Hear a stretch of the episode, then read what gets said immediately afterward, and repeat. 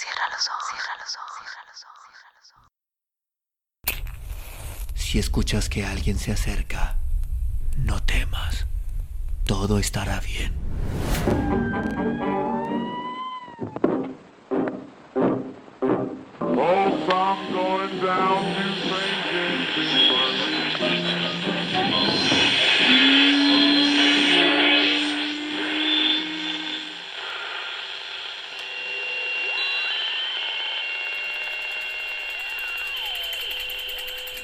Estás escuchando, Crónica, Crónica, el lugar, el lugar donde, donde entra por tus, por tus oídos. Bienvenido. Requiem con tostadas. Mario Benedetti. Sí, me llamo Eduardo. Usted me lo pregunta para entrar de algún modo en conversación y eso puedo entenderlo. Pero usted hace mucho que me conoce, aunque de lejos. No como yo que lo conozco a usted desde la época en que empezó a encontrarse con mi madre en el café de la Garraña y Rivera, o en este mismo. No crea que los espiaba, nada de eso. Usted a lo mejor lo piensa, pero es porque no sabe toda la historia.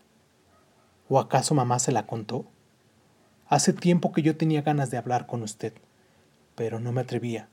Así que, después de todo, le agradezco que me haya ganado de mano.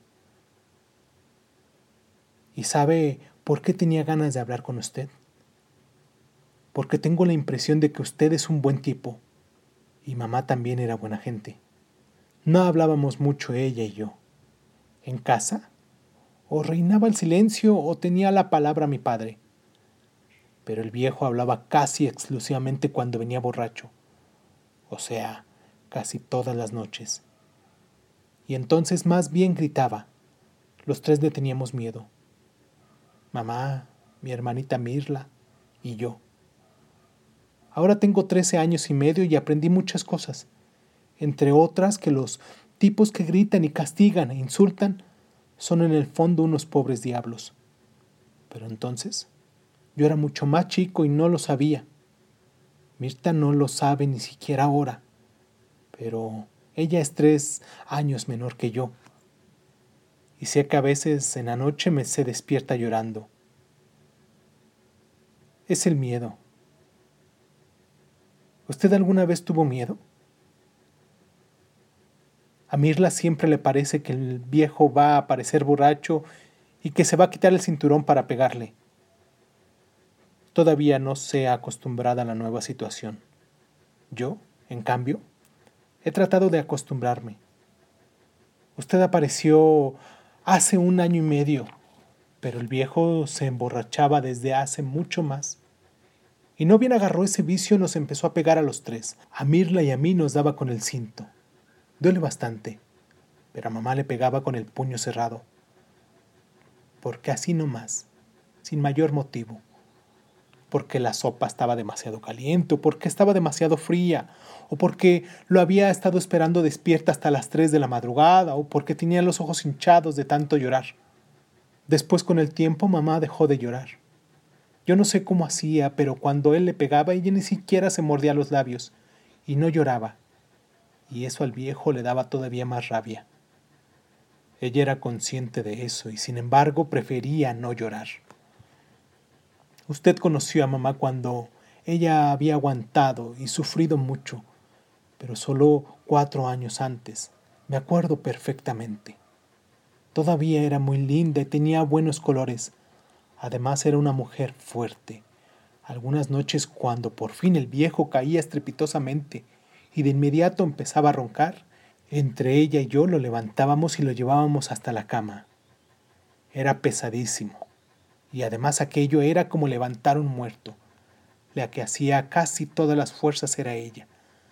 Yo apenas si me encargaba de sostener una pierna con el pantalón todo embarrado y el zapato marrón con los cordones sueltos. Usted seguramente creerá que el viejo toda su vida fue un bruto, pero no. A papá lo destruyó una porquería que le hicieron. Y se la hizo precisamente un primo de mamá, ese que trabajaba en el municipio. Yo nunca, yo no supe nunca en qué consistió la porquería, porque mamá disculpaba con cierto modo los arranques del viejo, porque ella se sentía un poco responsable de que alguien de su propia familia lo hubiera perjudicado en aquella forma. No supo nunca qué clase de porquería le hizo, pero la verdad era que papá, cada vez que se emborrachaba, se lo reprochaba como si ella fuese la única culpable. Antes de la porquería, nosotros vivíamos muy bien. No en cuanto a la plata, porque tanto yo como mi hermana nacimos en el mismo apartamento, casi un conventillo, junto a la Villa Dolores. El sueldo de papá nunca alcanzó para nada, y mamá siempre tuvo que hacer milagros para darnos de comer y comprarnos de vez en cuando alguna tricota o algún par de alpargatas. Hubo muchos días en la que pasamos hambre. Si viera qué feo es pasar hambre. Pero en esa época por lo menos había paz. El viejo no se emborrachaba ni nos pegaba. Y a veces hasta nos llevaba a la matiné. algún raro domingo en el que había plata. Yo creo que ellos nunca se quisieron demasiado. Eran muy distintos. Aún antes de la porquería, cuando papá todavía no tomaba. Ya era un tipo bastante alunado. A veces se levantaba al mediodía y no hablaba con nadie, pero por lo menos no nos pegaba ni la insultaba a mamá. Ojalá hubiera seguido así toda la vida. Claro que después vino la porquería y él se derrumbó y empezó a ir al boliche y a llegar siempre después de medianoche, con su olor a grapa que apestaba. En los últimos tiempos todavía era peor, porque también se emborrachaba de día y ni siquiera nos dejaba ese respiro. Estoy seguro de que los vecinos escuchaban todos los gritos, pero nadie decía nada. Claro, porque papá es un hombre grandote y le tenían miedo. También yo le tenía miedo, pero no solo por mí o por Mirta, sino especialmente por mamá. A veces yo no iba a la escuela para no hacer la rabona, sino para quedarme rondando la casa, ya que siempre temía que el viejo llegara durante el día, más borracho que de costumbre, y la moliera a palos. Yo no la podía defender. Usted ve lo flaco y menudo que soy, y todavía entonces lo era más. Pero quería estar cerca para avisar a la policía. ¿Usted se enteró de que ni papá ni mamá eran de este ambiente? Mis abuelos, de uno o de otro lado, no diré que tienen plata, pero por lo menos viven en lugares decentes, en balcones a la calle y cuartos de baño con bidet y bañera. Después de que pasó todo, Mirla se fue a vivir con mi abuela, con mi abuela Juana, la madre de papá, y yo estoy por ahora en casa de mi abuela Blanca, la madre de mamá. Ahora casi se pelean por recogernos, pero cuando papá y mamá se casaron, ellas se habían opuesto a ese matrimonio. Ahora pienso que a lo mejor tenían razón y cortaron las relaciones con nosotros. Digo nosotros porque papá y mamá se casaron cuando yo tenía seis meses. Eso me lo contaron una vez en la escuela y yo le reventé la nariz al Beto. Pero cuando se lo pregunté a mamá, ella me dijo que era cierto. Bueno, yo tenía ganas de hablar con usted. ¿Por qué? No sé qué cara va a poner. Usted fue importante para mí, sencillamente porque fue importante para mamá. Yo la quise bastante, como es natural, pero creo que nunca pude decírselo. Teníamos siempre tanto miedo, que no nos quedara tiempo para mimos sin embargo, cuando ella no me veía, yo la miraba y sentía no sé qué, algo así como una emoción que no era lástima, sino una mezcla de cariño y también de rabia por verla todavía joven y tan acabada, tan agobiada, por la culpa que no era suya y por un castigo que no se merecía. Usted a lo mejor se dio cuenta, pero yo le aseguro que mi madre era inteligente. Por cierto, bastante más que mi padre. Creo que eso era para mí lo peor.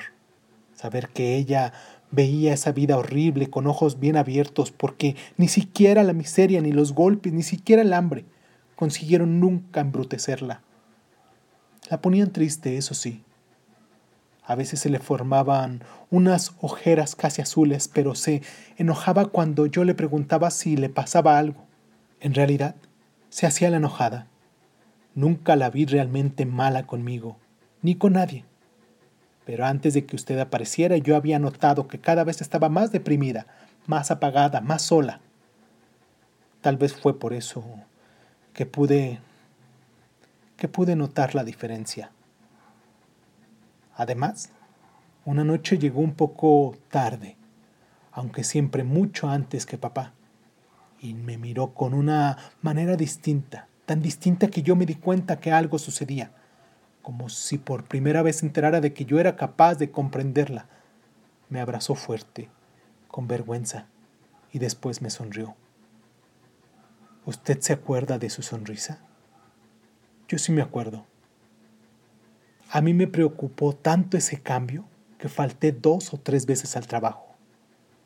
En los últimos tiempos hacía el reparto de un almacén. Para seguirle saber de qué se trataba, fue entonces que los vi a usted y a ella. Yo también me quedé contento. La gente puede pensar que soy un desalmado y quizás no esté bien eso de hacerme alegrado porque mi madre engaña a mi padre. Puede pensarlo, pero eso nunca lo digo. Con usted es distinto. Usted la quería. Y eso para mí fue algo así como una suerte, porque ella se merecía que la quisieran. Usted la quería, ¿verdad que sí? Yo los vi muchas veces y estoy casi seguro. Claro que al viejo también traté de comprenderlo. Es difícil, pero trato. Nunca lo pude odiar, ¿me entiende? Será porque, pese a lo que hizo, sigue siendo mi padre. Cuando nos pegaba a Mirta y a mí, o cuando arremetía contra mamá en medio de mi terror, yo sentía lástima, lástima por él, por ella, por Mirla, por mí. También la siento ahora, ahora que él ha matado a mamá y quién sabe por cuánto tiempo estará preso. Al principio no quería que yo fuese, pero hace por lo menos un mes que voy a visitarlo a Miguelete y acepta verme. Me resulta extraño verlo al natural, quiero decir, sin encontrarlo borracho. Me mira y la mayoría de las veces no me dice nada. Yo creo que cuando salga ya no me va a pegar. Además, yo seré un hombre. A lo mejor me habré casado y hasta tendré hijos, pero yo a mis hijos no les pegaré. ¿No le parece? Además, estoy seguro de que papá no habría hecho lo que hizo si no hubiese estado tan borracho. ¿O cree usted lo contrario? ¿Usted cree que de todos modos hubiera matado a mamá esa tarde en que por seguirme y castigarme a mí, dio finalmente con ustedes dos? No me parece. Fíjese que a usted no le hizo nada, solo más tarde, cuando tomó más grapa que de costumbre, fue que arremetió contra mamá. Yo pienso que en estas condiciones él habría comprendido que mamá necesitaba cariño, necesitaba simpatía, y que él en cambio solo había dado golpes, porque mamá era buena. Usted debe saberlo tan bien como yo. Por eso, hace un rato cuando usted se me acercó y me invitó a tomar un capuchino con tostadas, aquí en el mismo café donde se citaba con ella, yo sentí que tenía que contarle todo esto. A lo mejor usted no lo sabía, o solo sabía una parte porque mamá era muy callada y sobre todo no le gustaba hablar de sí misma. Ahora estoy seguro de que hice bien, porque usted está llorando, y ya que mamá está muerta, eso es algo así como un premio para ella, que no lloraba nunca.